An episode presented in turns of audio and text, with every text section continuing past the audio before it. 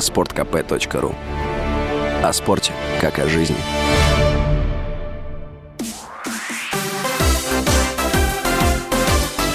Новости спорта.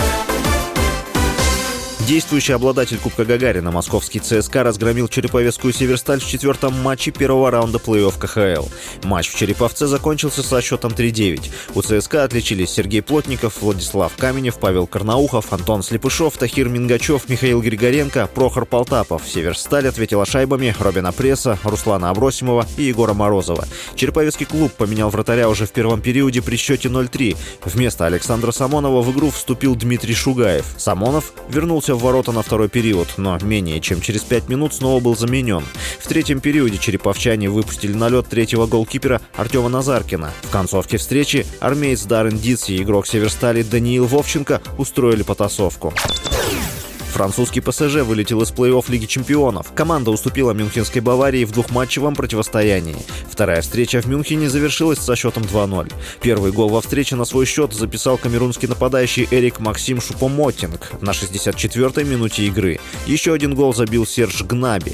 До этого камерунец забил мяч в ворота французов на 52-й минуте, но судья отменил его из-за офсайда. Нападающий сборной Аргентины Лионель Месси, играющий за ПСЖ с августа 2021 года, провел провел на поле все 90 минут, но не смог отличиться результативными действиями. В Национальном олимпийском комитете Украины пообещали обратиться в Международный олимпийский комитет с требованием продлить отстранение российских и белорусских спортсменов. Об этом сообщается на официальном сайте украинского НОК.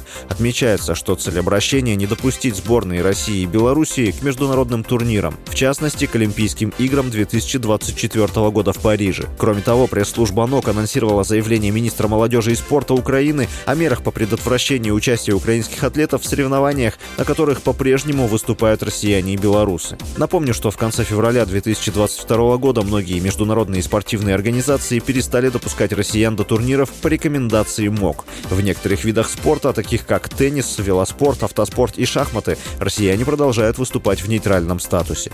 С вами был Василий Воронин. Больше спортивных новостей читайте на сайте sportkp.ru Новости спорта.